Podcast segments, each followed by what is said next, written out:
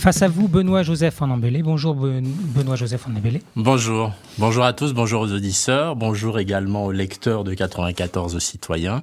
Je me félicite que ce débat ait lieu, notamment au travers des deux organisations que vous êtes et qui représentent très bien la démocratie dans notre territoire, qu'il s'agisse de la ville d'Arcueil et euh, nous avons eu un excellent débat de premier tour grâce à Autoradio, mais également euh, de notre département. Euh, je salue la contribution euh, très importante de 94 citoyens en tant que journal en ligne de qualité qui donne une information locale. Cette semaine où nous avons appris la fin des pages locales dans le Parisien, ça montre que nous, décideurs publics, devons soutenir les médias libres et indépendants parce qu'ils concourent à la qualité de la démocratie. Merci.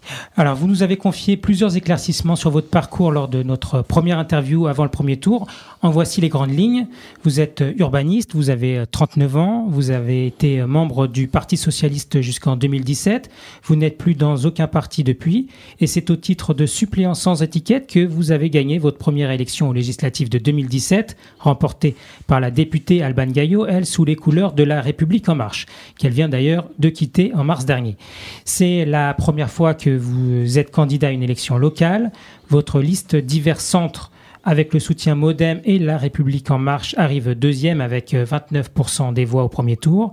Derrière vous, la liste divers gauche de Karim Baouz, troisième, obtient 10% des voix, tout juste assez pour se maintenir au second tour, mais la grande majorité de la liste a choisi de se rallier à votre liste, hormis les sympathisants de la France insoumise. Enfin, la liste de droite, les républicains de Clotilde Gallier-Louise, rate le coche des 10% à seulement 4 voix près. Elle ne peut pas se maintenir, mais elle peut fusionner, et c'est ce qui se passe, puisqu'elle se rallie aussi à vous. Du coup, les lignes ont bougé entre les deux tours. Votre liste est plus large. Elle s'appelle désormais Unis pour un nouveau souffle, Arcueil, notre ville, avec Benoît Joseph. La liste des candidats change aussi avec le ralliement de deux autres listes. Cinq colistiers de la liste de Karim Baouz et deux colistières de la liste de droite intègrent votre nouvelle liste commune. Comment allez-vous euh, gérer d'ailleurs ces fusions? Comment ça s'est fait? Tout d'abord, je, je, d'abord me réjouir, encore une fois, de, de, notre débat. Pourquoi? Parce que on est vraiment dans un moment important de la vie démocratique de notre ville. Et euh, au fond, ce sera un moment de clarification. Pourquoi? Parce que cela fait bien longtemps que les euh, arcueillers l'attendent. Pour la première fois, depuis très longtemps, une alternative est possible dans notre ville. Elle est possible parce que des femmes et des hommes, vous le disiez, se sont rassemblés au-delà des clivages politiques pour refaire la ville ensemble. Elle est possible aussi parce qu'une majorité des électeurs au premier tour ont accordé leur euh, suffrage aux listes citoyennes que nous avons euh, menées. Et enfin, elle est possible parce qu'aujourd'hui, cette belle alliance citoyenne est désormais à l'œuvre pour euh, incarner le changement. Alors, se rassembler au-delà des étiquettes, je vais tout simplement vous dire une chose. C'est une tradition arcueillaise qui remonte à bien longtemps.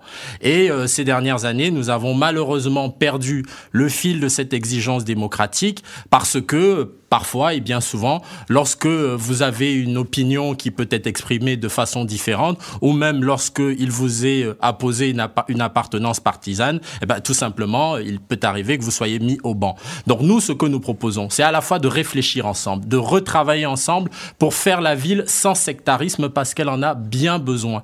Au fond, en réalité, ce qui compte, ce ne sont pas les origines des individus, c'est quel est le projet que nous voulons formuler ensemble. Et ça, c'est véritablement ce qui compte, ce qu'on est capable de faire pour la ville, l'énergie qu'on veut impulser. Donc voilà, dans cette campagne, nous, ce qu'on essaye de construire, c'est redonner à Arcueil ce que nous avons au fond du cœur. Parce que nous voulons que la ville change. La crise sanitaire l'a montré.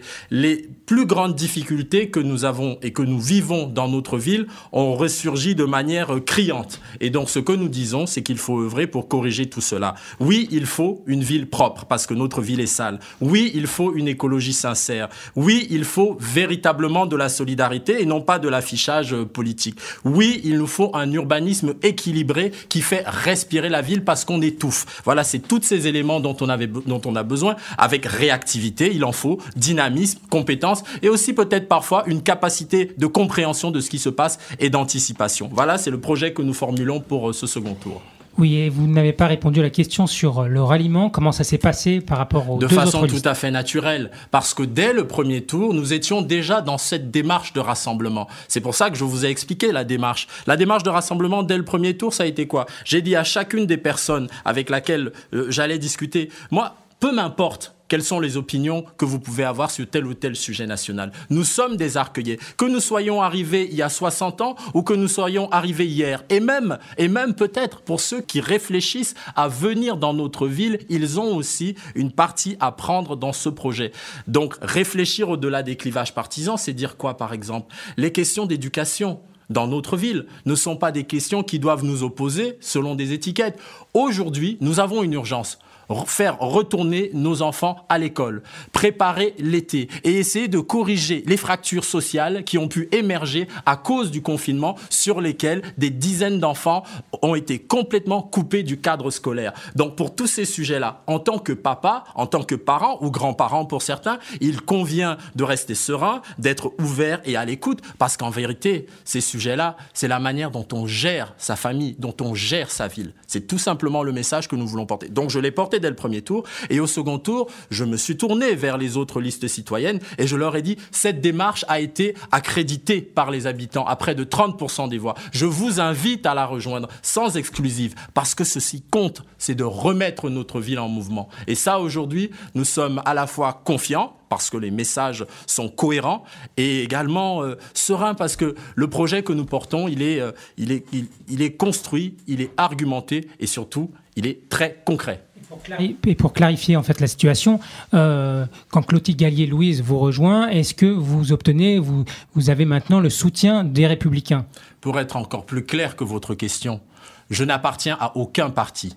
Cela fait des années que je ne fais pas partie d'un parti et je n'ai pas l'intention d'adhérer à un dit, parti. Mais ça n'empêche pas d'avoir et de la même manière et de la même manière, aucun parti ne pourra revendiquer notre victoire. Ce qui compte, et je l'ai dit à chacun, et je le dis aux arcueillers, nous avons porté un, un projet au premier tour. Il est la colonne vertébrale de l'union que nous mettons en œuvre aujourd'hui et ce projet, si les arcueillers nous font confiance, il sera mis en œuvre. Évidemment qu'il y a des clarifications qui ont été apportées par exemple, sur la question de la transparence financière, il est évident qu'aujourd'hui, c'est un travail que j'ai dû approfondir et nous, nous, nous en viendrons dans le détail sur l'aspect budgétaire. Mais c'est ça. Et quand par exemple la liste citoyenne, le peuple d'Arcueil nous rejoint, c'est la question des jeunes. C'est la question des jeunes sur lesquels aujourd'hui ils sont laissés pour compte dans notre vie. Alors évidemment, il y a des choses qui se font, mais on peut faire mieux. D'accord. Euh, là, vous avez déjà dépassé au niveau du temps. On fera un, bilan avec Christian Malheureusement, j'ai encore deux autres questions. Alors assez, assez bref. Donc avant le premier tour, vous, vous pouviez avoir des incertitudes, mais vous étiez confiant. Selon vos mots, il faut rester modeste en tout cas, nous avons l'intention de gagner. C'était lors de votre interview. Depuis, les résultats du premier tour sont tombés et deux têtes de liste d'opposition vous ont rallié. Dans quel état êtes-vous? Le même état, celui que tout le monde euh, me connaît. Je suis à ce débat avec Denis Vesser, avec lequel je travaille depuis 20 ans. Une parfaite détermination et euh, une totale humilité. Voilà. Euh, à partir du moment où nous travaillons chevillés au corps, que... vous savez, moi, je suis né très loin d'ici très très loin d'ici. Je sais ce que je dois à la France. Où ça? Sur des rives lointaines. Je sais ce que je dois à la France. Et euh, ce que je dis simplement, c'est que quand je suis arrivé à Arcueil, c'était un peu par hasard. Mais j'y suis resté. Parce que j'ai un attachement profond à cette ville. Et donc, quelque part, euh, cette sincérité, cette humilité, on la retrouve dans la campagne et c'est de la même manière que euh, je serai ce maire de proximité. Alors, en quelques mots, le coronavirus a reculé euh, de trois mois le, second tour. Comment avez-vous vécu cette période? Est-ce que ça a changé aussi votre programme? Évidemment. Évidemment que c'est une période qui a été particulièrement difficile. Moi, il se trouve que je suis papa de trois enfants en bas âge. Donc, euh, si vous voulez, j'ai vécu euh, le choc du confinement.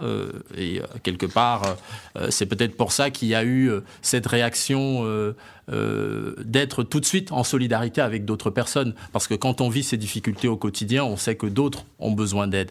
Et donc, euh, évidemment que c'est une période qui nous a euh, tout changé et dont il faut tenir compte dans nos différents projets. Pourquoi je parlais de l'éducation tout à l'heure, mais il en va de même sur la manière dont on s'approprie le territoire. Voilà, donc ce sont des choses. Et puis même dans la manière dont on exerce une, des, des éléments très importants sur la manière dont, en tant que ville, on change peut-être sa façon de voir euh, le rapport aux citoyens. Euh, les citoyens n'ont plus euh, tout à fait les mêmes attentes. Très bien. Le point sur les temps avec Florent pour la suite, Florent Mascoul pour le premier thème. Oui, avant de passer au, premier thème, je vous rappelle donc que les temps de parole sont comptabilisés depuis le début du débat pour garantir une égalité de traitement entre vous deux. Euh, et que donc pour les thèmes à venir, vous aurez chacun euh, deux à trois minutes pour répondre aux, questions, présenter euh, vos, points programmatiques sur les thèmes abordés et éventuellement ensuite en débattre si, on l'espère, il y a des points de divergence entre vos projets. Donc le point sur les temps actuellement, c'est 5 et 14 secondes pour Monsieur Métairie et 7 minutes et 26 secondes pour Benoît Joseph. Vous êtes bien sur Autoradio.